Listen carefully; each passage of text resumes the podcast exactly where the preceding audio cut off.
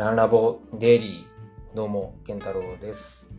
えーこの番組は大阪の普通のおっさんのランニングブログです。まあ、その日にあったことや、えーやったトレーニングなんかを、えー10分ぐらいで喋ってます。というわけで今日は6月30日の木曜日ですね。えー昨日も言いましたけど、6月もう終わりです。あっちゅう間でした。はい。まあ、同じ話何遍もしてもしゃあないんで、えーっと、今日なんですが、今日はあれでしたね。あの、トレラン系のポッドキャストが2つ更新されてましたね。えーまずは、もっちーラジオが、あのもっちーラジオが1年3ヶ月ぶりぐらいに更新されてて、昨日かな？更新されてて、もう感動しましたね。もっちーさんお帰りなさい。待ってました。で、今回は、あの、サンダルキングのあの、サイさんがですね、えー比叡山50マイルに出場したレースレポートということで、えー前半だけでしたけど、めっちゃおもろいですね。なんかこう、いろいろあったみたいですけど、はい、収録も。あの、続きがめっちゃ聞きたいんですけども、はい、後半が楽しみです。で、えー比叡山は、実は僕もあれなんですよ。あの、20年、そう、コロナの時に出ようと思ってエントリーしてたんですよね。で、50マイルエントリーしてんけど、ちょっと自信なかったっていうか無理やと思ったんで、というのは思想にってね、思想で、えーっと、初めの20キロは余裕やってんけど、後半の30キロのとこを実際走ってみたら、これはちょっとこれ2周は無理やなと思って、あの、大会側の人にメール書いて、すいません、50キロに変更させてくださいって言ってたら、コロナで結局中止になって、あれ結局延期延期になったじゃないですか。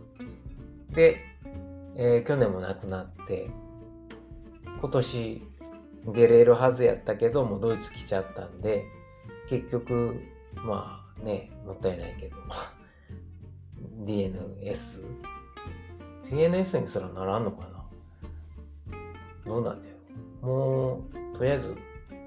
で来年、え、今年出ますっていう意思表明すらせんかったから、多分、DNS にすらなってないですね。はい。なので、日本に帰ったら絶対出たい大会の一つです。まあ、あの、地元、地元というか同じ関西やから、あの、まあ、行ける範囲ですよね。東京とか関東とか、えー、やとちょっと難しいけど、うん。あの、比叡山をぜひぜひ、えー戻って帰ったらやりたいと思ってます。ほんでから、あとはあれですね、あの、えー、100 miles、100 times、あのいわゆる100、100、ともさんの、えー、ポッドキャストも更新されてました。で、えーこちらは、まあ、今のあの比叡山のコースともちょっと被るんですけど、あの、 Answer4の小林さんが、京都一周トレイルを往復して150キロ走るという、あの、京都の皆さんと一緒にいう話で、いや、あれをよく往復したなと思いますよね。あの、京都一周トレイルと言っても、実は一周になってなくて、なんていうの、バテイ型っていう。まあ、あの、英語のアルファベットの C を、ちょっとこう90度反転させて穴が下向いてるみたいな感じで、あの、ぐるっと回ってないんですよね。はい。最後くっついてないんですよ。で、まあ基本的に伏見、まあ桃山か。から、えー、とか、まあ山科っていう人もいるけど、から、えー、ぐるっと回って、えー、東、東の端が山科とか、伏見、桃山。で、西の方の、まあ嵐山とか苔寺まで、まあ桂の方までね、行くっていう。大体、何キロなんだ ?80 キロぐらいか。うん。その時に、えー、比叡山も、確か通るよな。うん、通る通る。僕も一回行ったことあるんですけど、ちゃんと全コースは行ってないかな。うん。というのはめっちゃ時間かかるんですよね。結構きつい。横高とか比叡山も時間かかるし、まあ、距離的にも、うん、なんか電車の時間に間に合わせようと思うとめっちゃ早く走らなあかんし、かといってすごい、ね、景色もいいし、なんかこう観光名所もいっぱいあるんで、やっぱ寄りたいですよね。あの、鞍馬とかも通るし、大文字とか、えー、伏見稲荷も通るんで、すごくおすすめのコースです。いやでもあれを往復して100マイル走ろうっていう、ね、あの、番組の中でもコバさんも言ってましたけど、今まで誰もあんま考えつかなかったんちゃうかな。ただこれを機会にやる人増えるでしょうね。ただあれほんまサポートおらんかったら無理ちゃうかな。途中でどっかで、あの、とか止まるとか、なんかステージレースみたいにちょっと途中で、えー、一回止まるとか入れたらいけるかもしれんけど、あれぶっ通しで個人でやる。いやー、すごいと思います。はい。30何時間かかったり言ってましたからね。うん、かかるわ。で、えっ、と、あと、ともさんが、どうでしたっけ？釧路？北海道。で、1.6キロのコースを100周ですか ?24 時間で。トムさんは101周したって言ってたけど、まあ、え、えぐいことをやりますよね。はい。えー、トムさん自身61本目の、えー、100マイルだそうですが、いや、すごい精神力やなと言いつつも、もう来週のね、土曜日、日曜日は自分も1300メートルを24時間ぐるぐる。まあ僕の場合、あの、トレイルじゃなくて、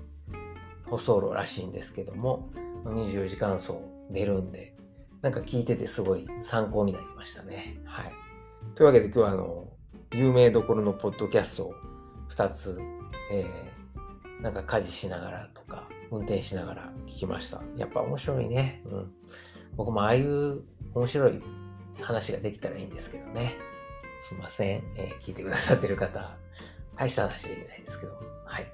で、えー、今日なんですけれども、まあ、いつも通りですね、えー、今日は4時半にもパッと目覚めたんで起きました。んで、えー、っと、いつも通り体重とケトン値測って、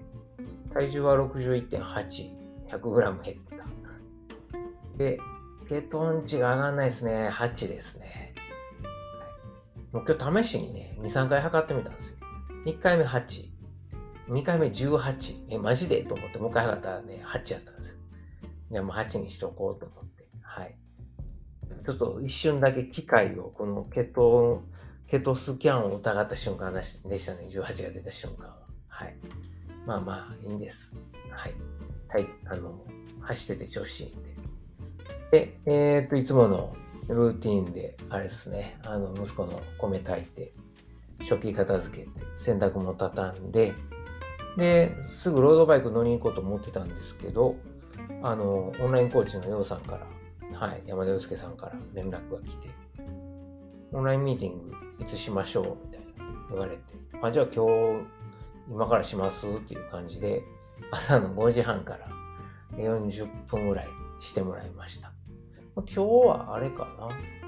まあ、この1週間の話と、これからテーパリングどうしていくかっていう、まあ、あと1週間ちょいしかないんでね、っていう話をしました。はい。あとは、お互い、あの、子供が同じ小学校2年生、ああの、同じ小学校行ってるわけじゃなくてね、あの、同級、同い年なんで、はい。ちょっとあの、子供の話なんかもして、はい。そういう話できるのもね、あなんか、ようさんと喋ってて面白いですけどね。はい。ようさんいつもありがとうございます。で、えー、なので、今日は6時半過ぎから軽く、えー、ロードバイクでライン川、えー、20キロかな、えー、乗ってきました。朝はね、18度ぐらいでめっちゃ涼しかって、で、風は強かったけど、うん。あの、まあ、股関節動かす意識して、えー、回して、えー、来ましたね。ちょっと体が重いんで、ロードバイクでこ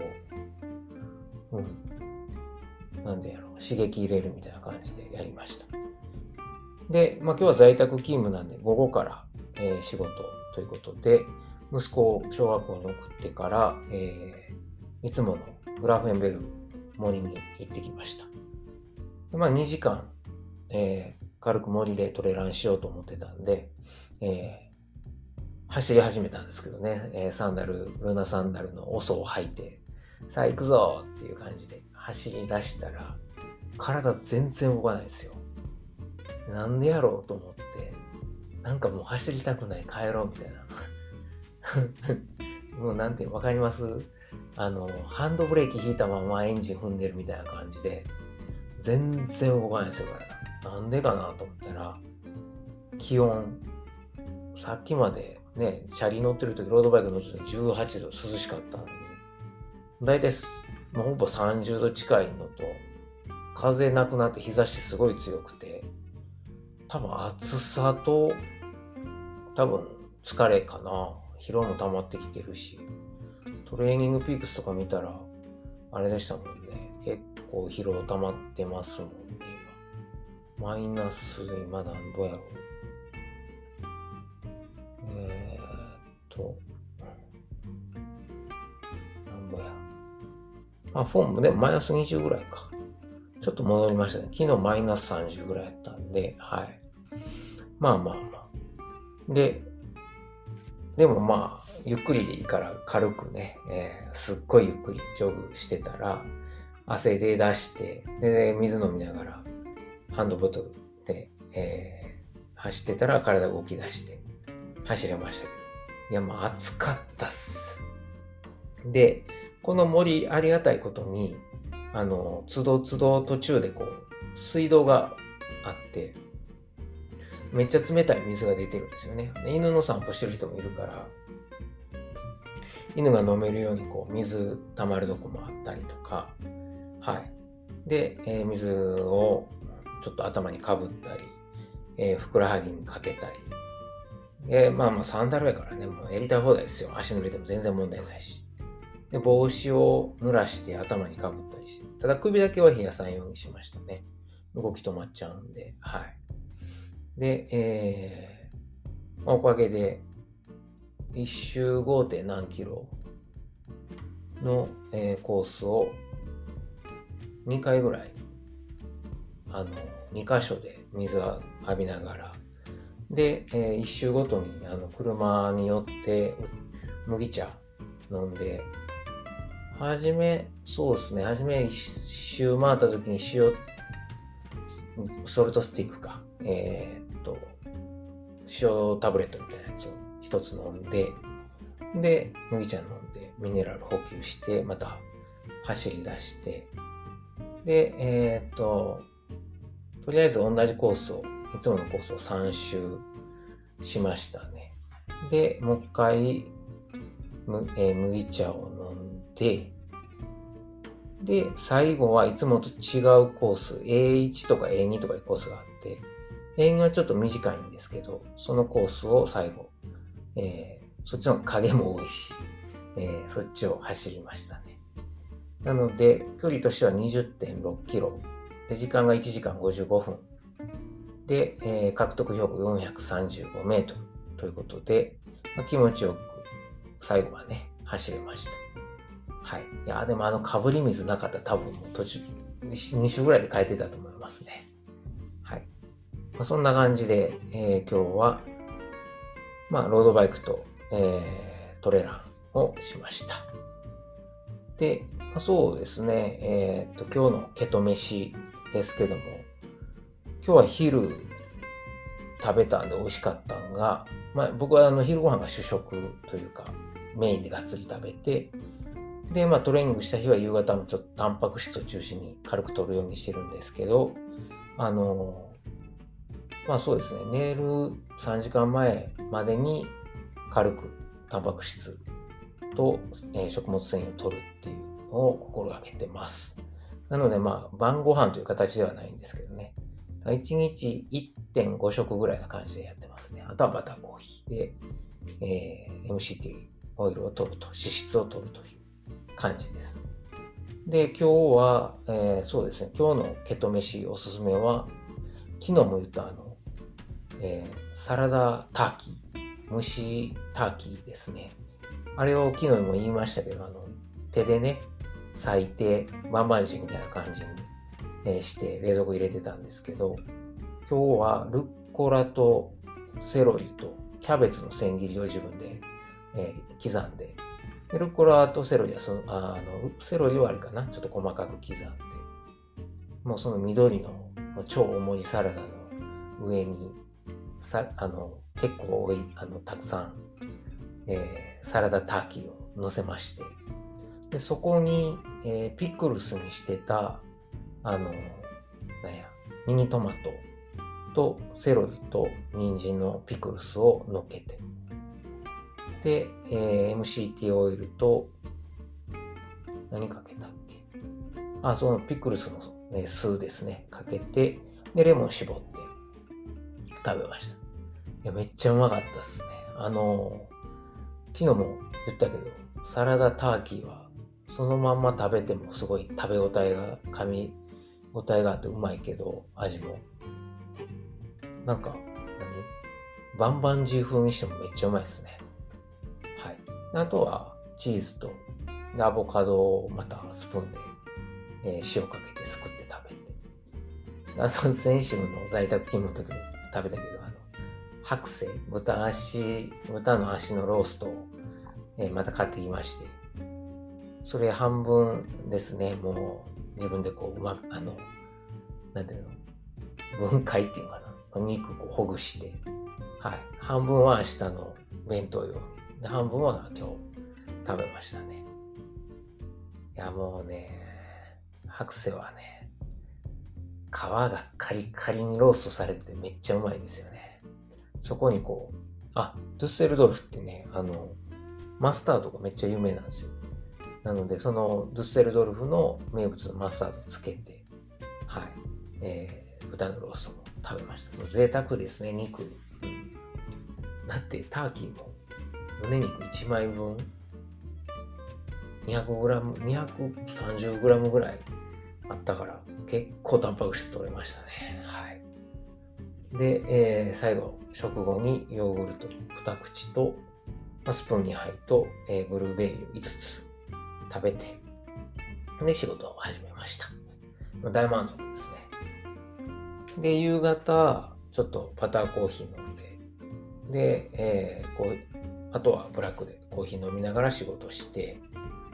で、今日は6時半、40分、6時40分から授業だったので、その前に、6時45分か、その前に5時半から軽く、えー、オイルサーディンとゆで卵、チーズ、で、タンパク質、脂質を補給して、で、まあ、あれですね、ザワークラウトとルッコラを一口ずつ食べました。こんな感じですね。また暑かったからもうひたすら家で、あの、ルイボスティーに、あの、水出しの冷えた、まあ、冷えてないな。普通の常温の水のルイボスティー、水出しのルイボスティーに、まあ、あの、昼間のサラダに絞ったレモン、そのまま放り込んで、はい、レモンルイボスティーをひたすら飲んでましたね。うん。うまかったです。というわけで、まあ今日10分って言いながらもうほぼ18分、もうすぐ19分ですね。喋りすぎや。はい。というわけで、まあ今日はあの、えー、なんやろ、えー、ポッドキャストも楽しんだし、食事もトレーニングも楽しんだんで大満足です。というわけで皆さん、えー、特に日本の皆さんはめっちゃ暑いらしいんで、熱中症、えー、などお気をつけください。はい。あ、なんかね、ドゥッセルドルフはさっき嵐で夕方めっちゃ雨降ってましたね。今晩ずっと雨降るみたいです。明日は晴れるみたいだけど。はい。というわけで今日も最後まで聞いてくださってありがとうございます。明日一日頑張って素敵な週末を迎えましょう。ほなまた。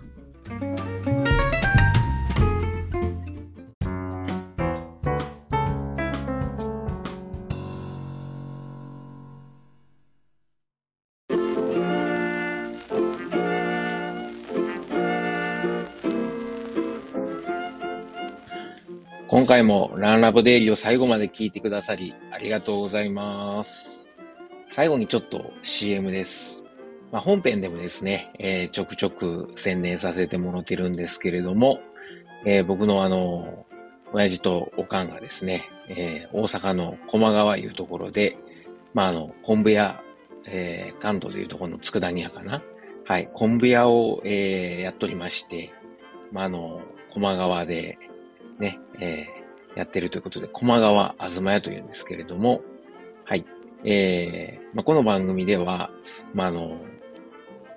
この駒川あずま屋に、噛んだ。駒川あずま屋に、まあ、スポンサードしてもろてるのではなくですね、まあ、勝手にあの息子である僕が、まあ、親には内緒で、えー、こっそり、えー、駒川あずま屋を応援しようということで、まあ、ちょくちょく宣伝させてもらってるんですよ。で、あのー、もしよかったら、はい、えー、なんかあの、ご飯のお供にですね、えーケトンやってる人間がご飯のお供とは何ぞやという怒られるかもしれませんが、はい、えー、ご飯のお供にぜひぜひ駒川あずま屋の昆布、えー、佃煮を、えー、こたってください。よろしくお願いします。えー、おすすめはですね、えー、まあ、あの、看板商品3つありまして、まあ、松葉塩吹き、ね、まあ、こあのー、昆布で、えー、もう、なんていうんですかね、えー、美味しいえー、塩吹き昆布をですね、あの、松の葉のように刻んで、まあ、食べやすくしたと。もうこれはおにぎりに入れてもええし、お茶漬けにしても、さらっと食べられるのでおすすめです。僕はちなみにあの、えー、日本にいた時は、あの、パスタ。ね、茹でたパスタにこの松葉塩吹きと梅干し、そして、えー、ネギをあえて、えー、簡単和風パスタを作って食べてました。まあ、美味しいです。それから、えー、大阪言うたら、松茸昆布。はい。しののめという、えー、松茸昆布があるんですが、もう本当にあの、でっかい、えー、松茸の、えー、佃煮がですね、入った、えー、昆布です。昆布ですって言っても変な感じですけどね。昆布の佃煮と、えー、松茸の佃煮が一緒になったもので、これはもう絶対満足してもらえると思うんでね。えまあ、これは、何やろ、大阪土産にもなるし、まあ、ご飯と一緒に食べる、もう最後の締めにね、えー、食べてもらうのもいいですし、あの、弁当のお供に入れてもらってもいいですし、ちょっと、えー、ちょっと贅沢したいときに、はい、えー、松茸昆布、しののめ、ぜひ試してください。最後にですね、えー、もうあの、駒川あずまいの3枚看板の、えー、最後、ね、もう僕の一押しなんですけど、ちりめん山椒です。昆布ちゃんやんけっていうツッコミがね、えー、来そうなんですけれども、あの、じゃこですね。じゃこと山椒を一緒に炊いた、えー、もので、もうめちゃくちゃうまいです。これはご飯にも合うし、そのまんま、あの、あこれはちょっとけどですね、もうそのまんまつまみにして、えー、食べてお酒のあてにしてもらったらいいと思うので、えー、ぜひぜひもうこれもあの、おにぎりにも合うし、ご飯にも合うし、お茶漬けにも合うし、そのまま食べてもええし、山椒好きの人にはたまらないと思いますんで、ぜひ、えー、試してください。佃煮、えー、他にもいっぱいあるんですけれども、特にあの、お弁当に使える、まあ、昆布が入った、えー、ふりかけとかですね、あのー、そういうご飯のお供がいっぱいあります。それ以外にも、まあ言うたら昆布言うたらね、だしですよね。えー、お鍋の、ね、出汁を取る用の出汁昆布。まあ、あの、鍋だけちゃいますよね。汁物なんかにも。ぜひぜひ作ってもらえます。うちの出汁昆布は、あの、お寿司屋さんとか、えー、うどん屋さん、蕎麦屋さんなんかにも、あの、作ってもらってる、ほんまに、ええ昆布を扱ってますんで、もし、よかったらですね、えー、佃煮と一緒に、えー、お買い求めいただけるとありがたいです。はい。まあ、これは、あの、こう、ダッシュコブはですね、料理以外にも、ちょっとあの、3センチか4センチぐらいの長さに、ハサミでカットして、で、あのー、何？麦茶とか、あの、作る用のあの、容器に、えー、だし昆布入れて、で、あの、水張っといてもらうと昆布水ができますんで、それを冷蔵庫で保管しとくと、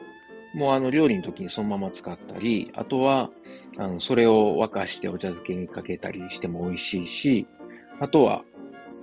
そのまま飲む朝一の、え目覚めた時の水とかに飲んだりとか、まあ、普段の飲む用の水として使ってもらうと、まあ、あの、昆布のミネラルたっぷりのお水なんで、えー、お腹の、えー、調子を整えるのにもぴったりです。はい。というわけで、えー、長々と喋りましたけれども、えー、駒川あずまえの、えー、CM でした。はい。えー、ぜひですね、私のささやかな 親孝行にね、えー、協力すると思って、えー、もしよかったらご検討ください。今日も最後まで聞いてくださってありがとうございます。ほなまた。